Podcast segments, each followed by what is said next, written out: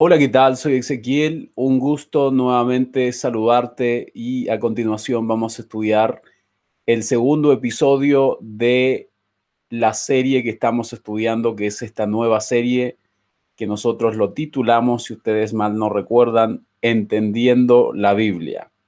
Estamos estudiando el libro de Patriarcas y Profetas. Ayer estudiamos el episodio número uno y vimos varios textos bíblicos haciendo alusión a Dios y a su Hijo Jesús, que estuvo presente desde la eternidad con su Padre. Entonces vamos a empezar orando a nuestro Padre Celestial para poder continuar. Padre Celestial, te damos gracias nuevamente, Señor, por traernos a tu presencia y te pido que tú nos puedas ayudar, que tú nos puedas bendecir y acompáñanos, Señor, durante este día, danos entendimiento en tu palabra, fortalece nuestro intelecto y danos, oh Dios, un corazón dispuesto a aceptar lo que tú nos quieras enseñar este día.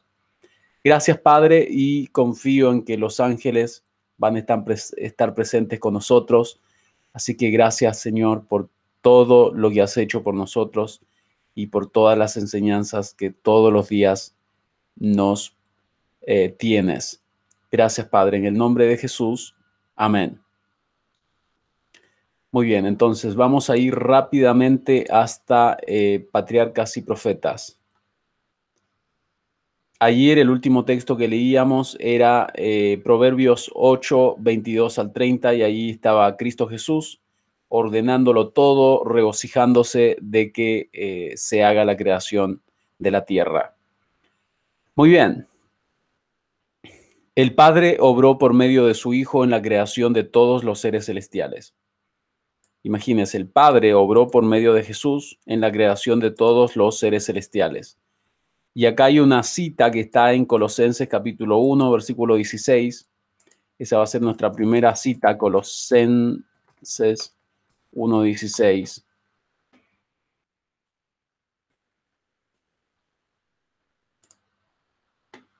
Dice lo siguiente, porque en Él fueron creadas todas las cosas, las que hay en los cielos y las que hay en la tierra. Quiero asegurarme de que la letra esté un poco más grande, quizá ustedes como están del otro lado, quizás se ve bastante pequeña. Y creo que podría ser lo mismo con esto acá. Creo que con 15, un 15, voy a revisar después el video, me parece que va a quedar bastante bien. Colosenses 1.16 entonces. En él fueron creadas todas las cosas, las que hay en los cielos y las que hay arriba o, hay en la tierra, visibles e invisibles, sean tronos, dominios, potestades, principados, todo fue creado por medio de él y para él o sea, por medio de Él, por medio de Cristo Jesús, fueron creados todos los seres angelicales. Eso es lo que está tratando de probar este versículo eh, de Colosenses 1.16. Cristo fue el, por, el Padre, obró por medio de su Hijo la creación de todos los seres celestiales. No hay ningún ser que no haya sido creado a través de Cristo Jesús. Cristo es el creador. Los ángeles son los ministros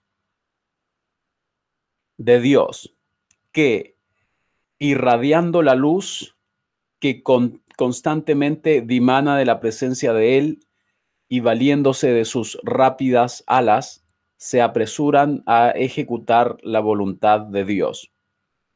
Entonces los ángeles hacen la voluntad de Dios, pero el Hijo, el único o el ungido de Dios, la misma imagen de su sustancia. Esta es una palabra que es un versículo bíblico, por eso está entre comillas. Entonces, Hebreo capítulo 1, versículo 3, dice lo siguiente, Hebreos 1, 3. Dice así, el cual, siendo el resplandor de su gloria y la imagen misma de su sustancia, a quien sustenta todas las cosas con la palabra de su poder, ¿se fijan? Él, el Hijo, en estos postreros tiempos, eso es lo que nos está diciendo Bereo, nos ha hablado a través del Hijo, eh, el cual siendo el resplandor de su gloria y la imagen misma de su sustancia. O sea, Cristo es la imagen del Padre, la imagen eh, misma de su sustancia. Es decir, el Padre y el Hijo son, eh, están en la misma categoría. El resplandor de su gloria. ¿Se fijan? Acá también se lo, en Hebreos 1.3 se lo presenta como el resplandor de su gloria. Entonces, Hebreo Hebreos 1, 3. Colosenses 1.16 dice que Cristo creó a los ángeles, seres celestiales. Eh, Hebreos 1.3 menciona de que Cristo es la imagen, es la imagen de su sustancia. Wow, o sea, el Hijo tiene la misma categoría que su Padre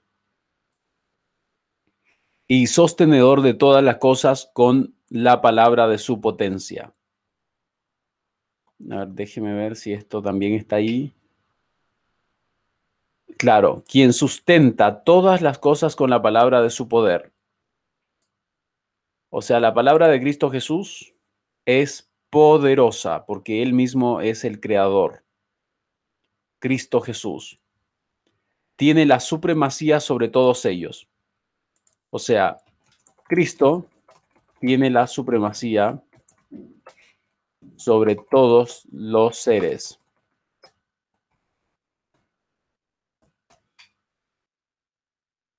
Todos los seres celestiales están bajo el mando de Cristo Jesús. Un trono de gloria, excelso desde el principio, era el lugar de su santuario. Una vara de equidad, el cetro de su reino trono de gloria excelso desde el principio. ¿Dónde está este versículo? Jeremías capítulo 17, versículo 12.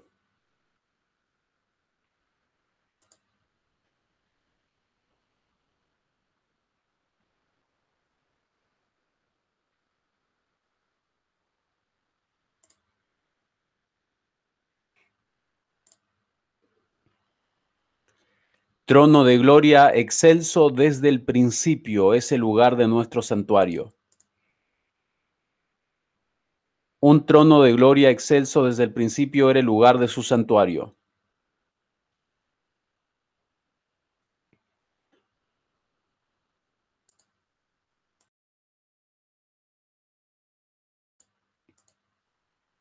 Entonces, volvamos nuevamente acá. Eh, un trono de gloria excelso desde el principio. Él tenía un trono, trono, eso es lo que quiere decir. Una vara de equidad, el cetro de su reino. Vara de equidad, esta es una palabra bastante repetida, yo lo he escuchado un montón de veces. Vara de equidad, Hebreos capítulo 1, versículo 8. Pero del Hijo dice, acá está hablando Dios, tu trono, oh Dios. O sea, al Padre, el Padre dice del Hijo, del Hijo que es Jesús, le dice tu trono, oh Dios. O sea, el Padre le dice a su Hijo tu trono, oh Dios. O sea, le está llamando Dios y le, le está diciendo que tiene un trono. Y que su trono dice que es por los siglos de los siglos y cetro de equidad es el cetro de tu reino. Equidad, ya saben lo que significa equidad, ¿verdad? Equidad tiene que ver con la cualidad que caracteriza al hecho de dar a cada individuo lo que se merece. Cada individuo recibe lo que se merece. Entonces, ahí está Hebreos capítulo 1, versículo 8. 1.8, cetro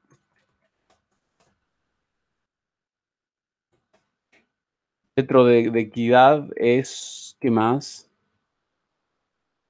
Es el cetro de tu reino. Él tiene un reino, tiene un trono, fíjense ustedes. O sea, Cristo Jesús tiene un trono y ahí, según el libro de quién era Jeremías, ¿se acuerdan que lo acabamos de ver? Jeremías 17:12. Jeremías 17:12 dice que el trono de Cristo es glorioso. Cristo tiene un trono. Y también en Hebreos menciona que Cristo tiene un trono. Wow, o sea, Cristo tiene su propio trono y Él es la imagen de la sustancia de Dios, del Padre. ¿Qué más? A ver. Alabanza y magnificencia delante de Él, fortaleza y gloria es su santuario.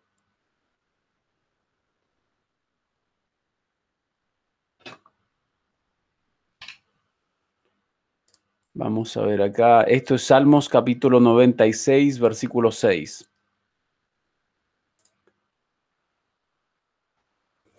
Wow, wow, wow. Alabanza y magnificencia delante de Él. Poder y gloria en su santuario. Alabanza y magnificencia delante de Él.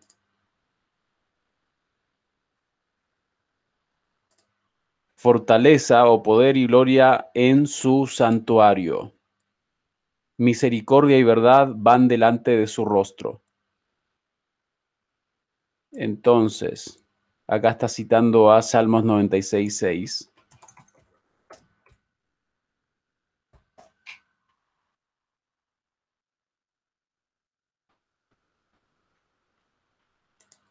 Hay alabanza delante de él y Salmos, ¿qué más? Salmos 89, 14 eh, también está, 89, 14. ¿Qué dice Salmos 89, 14? Veamos acá. 89. Salmos 89, 14. ¿Qué dice acá? A ver, Salmos 89, 14. Entonces, ¿qué dice las 89.14? Dice que justicia y juicio son el cimiento de tu trono. Misericordia y verdad van delante de tu rostro.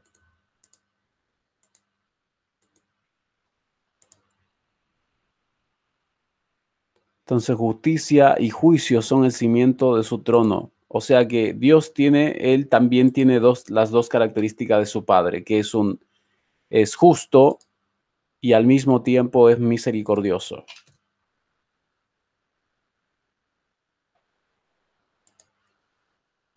Estoy viendo que todo salga ok. Perfecto. Entonces hay misericordia y verdad eh, delante del, de su trono. Misericordia. Esto es lo que estaba citando principalmente. Siendo la ley del amor el fundamento del gobierno de Dios, la felicidad de todos los seres inteligentes depende de su perfecto acuerdo con los grandes principios de justicia de esa ley. O sea, la ley es el fundamento del gobierno de Dios. Y la felicidad de los seres inteligentes depende de su perfecto acuerdo con los grandes principios de justicia de esa ley. Dios desea de todas sus criaturas el servicio que nace del amor, de la comprensión y del aprecio de su carácter. No haya placer en una obediencia forzada y otorga a todos libre albedrío para que puedan servirle voluntariamente. O sea, Dios solo acepta eh, un, ¿cómo decirles? Un, eh, déjenme ponerle los, los lentes acá, quizá pueda ver mejor. Dios solo acepta un servicio de amor. Él nos da libre albedrío. Su ley es una ley basada en el amor.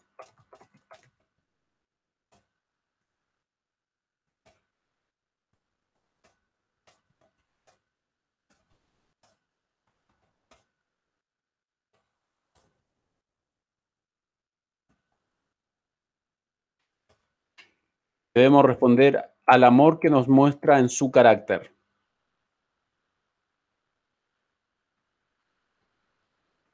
Claro.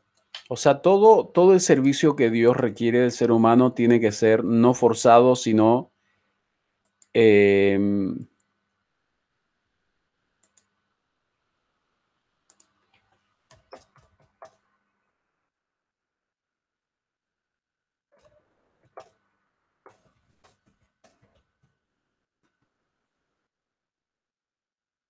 Entonces creo que esto acá está muy pequeñas las letras. 15, ese debiese ser el número quizá, o 16, incluso 17.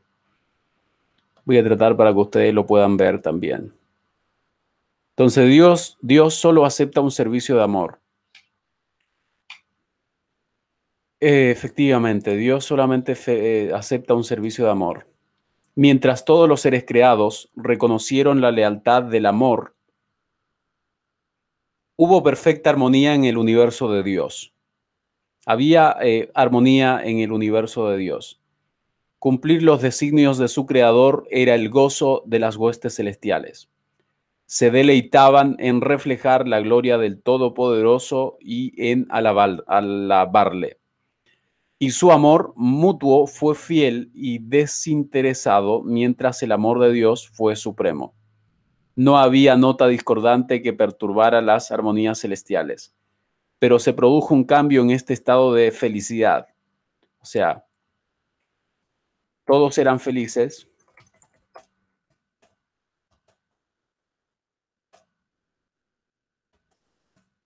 en el universo.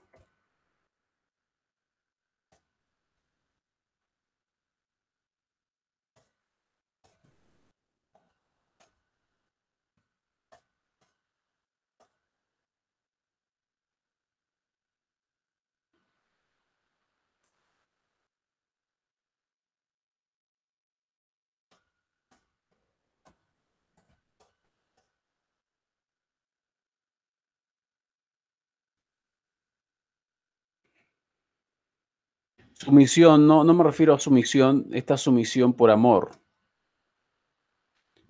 Eran felices en el universo mientras hubo una perfecta sumisión ante el, el gran creador. El buen creador, quizá. Respondían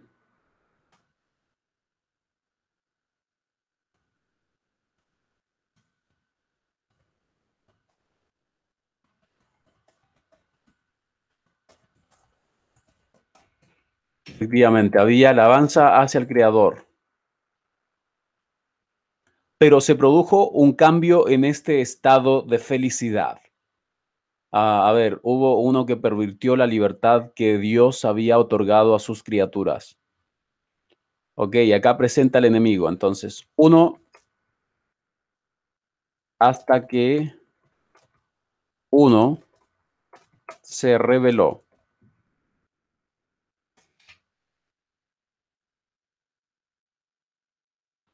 Wow, wow. ¿Dónde estamos? A ver.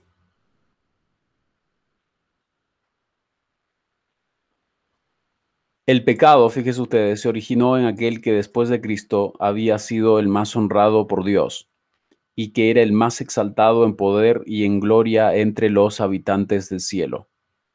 Lucifer, el hijo de la mañana,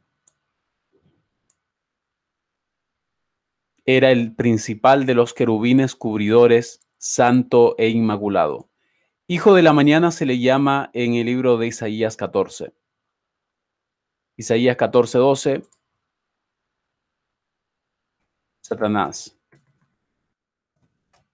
Isaías 14, versículo 12. ¿Qué dice Isaías 14, 12? Dice, ¿cómo caíste del cielo, oh lucero, hijo de la mañana? Cortado fuiste por tierra, tú que debilitabas a las naciones. Eh, entonces, acá se le llama lucero, hijo de la mañana. Lucifer se llamaba este personaje. Era el principal de los querubines cubridores, santo e inmaculado. Era exaltado después de Cristo o sea, tenía un cargo bastante alto Satanás. Era un querubín cubridor. Ah, por ejemplo, en el santuario habían querubines que cubrían eh, con sus alas el arca del pacto donde estaba eh, la ley de Dios acá en la tierra. Entonces, arriba en el cielo también, como esto era solamente una representación de las cosas celestiales, también en el cielo hay, habían querubines o hay querubines que cubren la ley de Dios. Era un querubín cubridor. Y era santo e inmaculado, no tenía ninguna, eh, ninguna mancha estaba en la presencia del gran creador y los incesantes rayos de gloria que envolvían al Dios eterno caían sobre él. Se fijan, ahí mismo estaba el trono de Dios. Él estaba en la presencia del gran creador.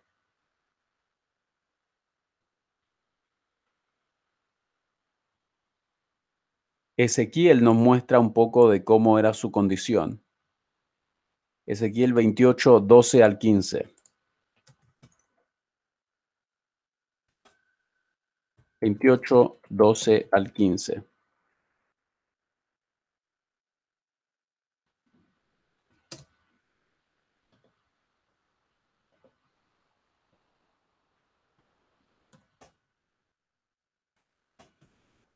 Era perfecto hecho, Ezequiel, fíjense ustedes, en Ezequiel nos menciona lo siguiente. Hijo de hombre, levanta endecha sobre el rey de Tiro. Aquí está tomando una como ejemplo al rey de Tiro que era tan rebelde como había sido el, el eh, querubín protector en el, en el cielo.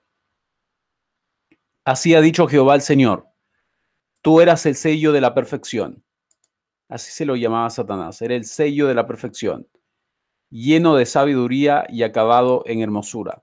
Se dan cuenta de que eh, Satanás era hermoso. Recuerden que estamos leyendo Ezequiel 28, 12. En el Edén, Edén, o sea, hay un Edén celestial y hay un Edén terrenal. Este Edén está en el cielo. Edén, en el huerto de Dios, estuviste. De toda piedra preciosa era tu vestidura de cornerina, topacio, jaspe, crisólito, berilo y ónice, de zafiro, carbunclo, esmeralda y oro. Los primores de tus tamboriles y flautas estuvieron preparados para ti en el día de tu creación. O sea que este personaje fue creado. Él estuvo en el huerto de Dios, tenía sabiduría y era perfecto. Tú, querubín grande, acá se le llama querubín grande y protector. Cubridor se le llama en otra parte, pero es protector. ¿Qué protegía? Protegía las tablas de la ley, la ley sagrada de Dios. Yo te puse en el santo monte de Dios. Allí estuviste, en medio de las piedras de fuego te paseabas. Perfecto eras. Se fijan que era perfecto en todos sus caminos, desde el día que fuiste creado, porque él fue creado, y eso es una de las cosas que tenemos que entender. Satanás que es un personaje que seguramente ustedes lo han escuchado, sobre todo si llevan hace poco en la iglesia, lo más probable es que han escuchado, simplemente lo han escuchado en la cultura. Este personaje era un, un ser perfecto, un ángel de alto rango y alta categoría, hasta que se halló en ti maldad.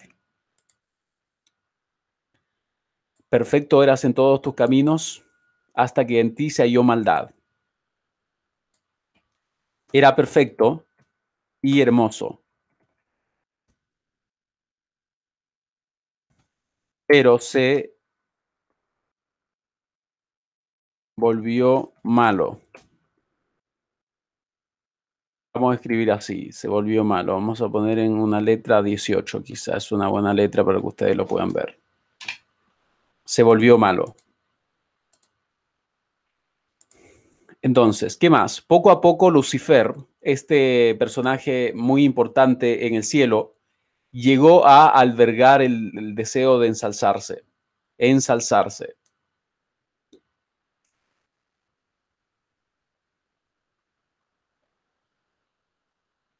Como que quería eh, subir de posición. Las escrituras dicen, Enalteció tu corazón a causa de tu hermosura, corrompiste tu sabiduría a causa de tu esplendor. Entonces el versículo 17, si leemos acá mismo, estábamos en el 15, vamos a leer el 17 ahora. Se enalteció tu corazón a causa de tu hermosura. Fíjense ustedes, se enalteció. Corrompiste tu sabiduría a causa de tu esplendor. O sea, se creía ser alguien por el esplendor que tenía, porque el esplendor reflejaba la gloria de Dios. ¿Se acuerdan que el libro mencionaba de que él reflejaba la gloria del Creador? Los rayos de luz del trono de Dios reflejaban sobre él. Yo te arrojaré por tierra, delante de los reyes te pondré para que miren en ti. Entonces, se enalteció su corazón.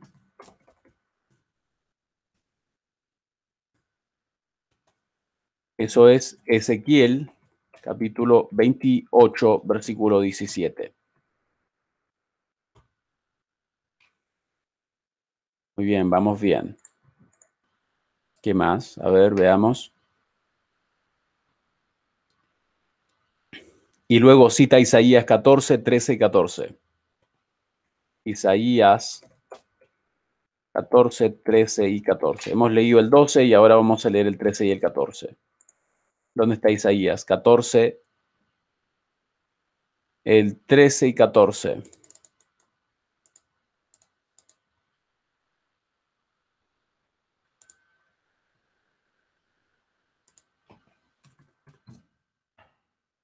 14, 13 y 14. A ver, veamos, veamos, veamos. Acá está. ¿Tú qué decías en tu corazón? Esto es lo que decía, lo que pensaba Satanás. Voy a subir al cielo, en lo alto, junto a las estrellas de Dios, levantaré mi trono. Miren cómo se, se quería ensalzar, subir de posición. Y en el momento del testimonio me sentaré a los lados del norte. ¿Se dan cuenta? Levantaré mi trono y en el monte del testimonio me sentaré a los lados del norte. El norte está hacia arriba, donde vive Dios. Sobre las alturas de las nubes subiré y seré semejante al Altísimo. O sea, vemos claramente que este personaje quería ser semejante al Altísimo. No estuvo contento con el, el lugar que Dios le dio. ¿Qué más? Aunque toda su gloria procedía de Dios, este poderoso ángel llegó a considerarla como perteneciente a sí mismo. ¿Se dan cuenta? Descontento con el puesto que ocupaba, a pesar de ser el ángel que recibía más honores entre las huestes celestiales, se aventuró a codiciar el homenaje que solo debe darse al Creador. En vez de procurar el ensalzamiento de Dios como supremo en el afecto y la lealtad de todos los seres creados, trató de obtener para sí mismo el servicio y la lealtad de ellos y codiciando la gloria con que el Padre Infinito había investido a su Hijo, este príncipe de los ángeles aspiraba al poder que solo pertenecía a Cristo. O sea que él anhelaba tener una anhelaba tener una posición más alta y quería robarse el afecto, el cariño de los ángeles, de los seres creados y recibirlo él. Él quería la lealtad de los seres creados y quería también su servicio.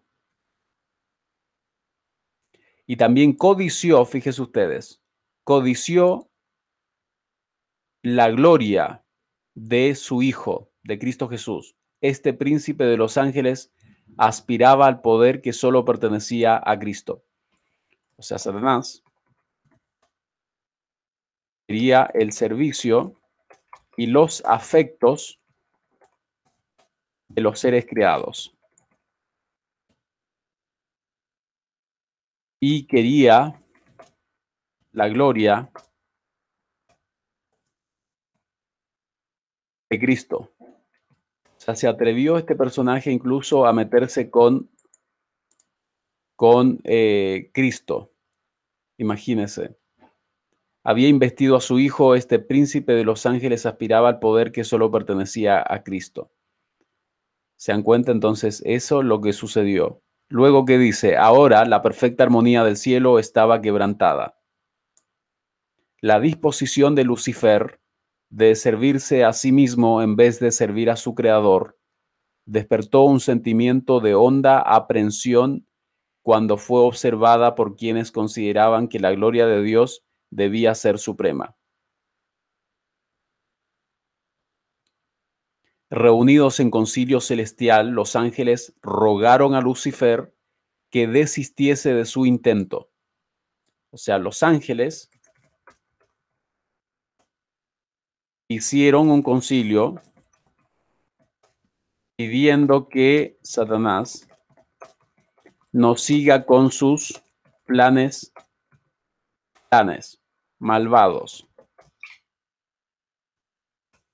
de rebelión. O sea, él se estaba rebelando contra su creador. El Hijo de Dios presentó ante él la grandeza, la bondad y la justicia del Creador, y también la naturaleza sagrada e inmutable de su ley. Miren, Cristo Jesús le presentó la grandeza, la bondad y la justicia del Creador. Cristo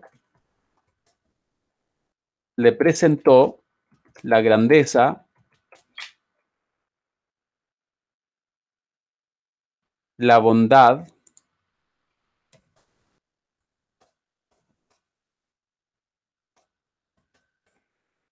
Dios es un Dios justo, Él siempre se ha preocupado por sus criaturas. Entonces Cristo, esto por ejemplo no me acordaba en absoluto, que Cristo le presentó, que los ángeles hicieron un concilio y Cristo también le presentó la grandeza, imagínense Cristo Jesús, a pesar de que Satanás también se levantó, codiciaba la, gloria que tenía Jesús, que Dios le había conferido a su Hijo. Él codició esa gloria del Hijo, pero Cristo de todas formas fue a conversar con él y le presentó la grandeza, la bondad y la justicia del Creador. Y y que su ley es sagrada e inmutable. O sea, su ley es perfecta. No puede cambiar.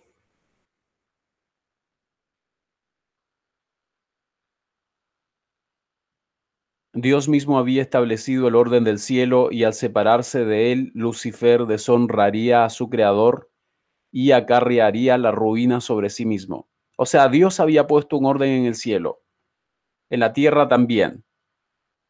Si es que no hubiesen leyes, las leyes, si no fuera por las leyes que los gobiernos tienen,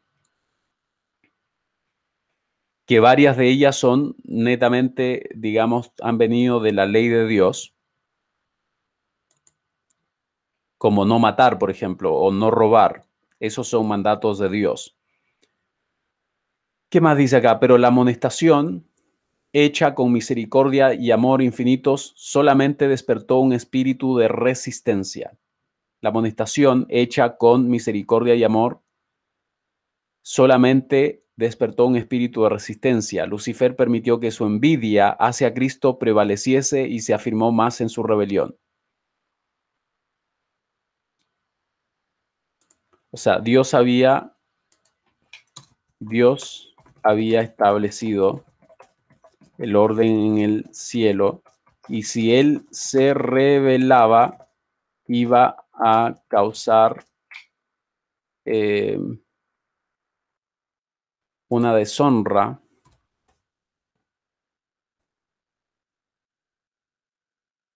a su creador. pero él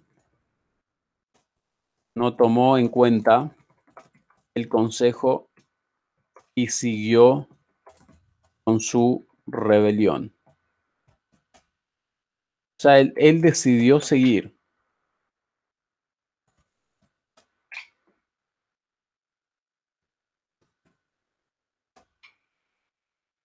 Entonces, todo esto hemos visto hoy día.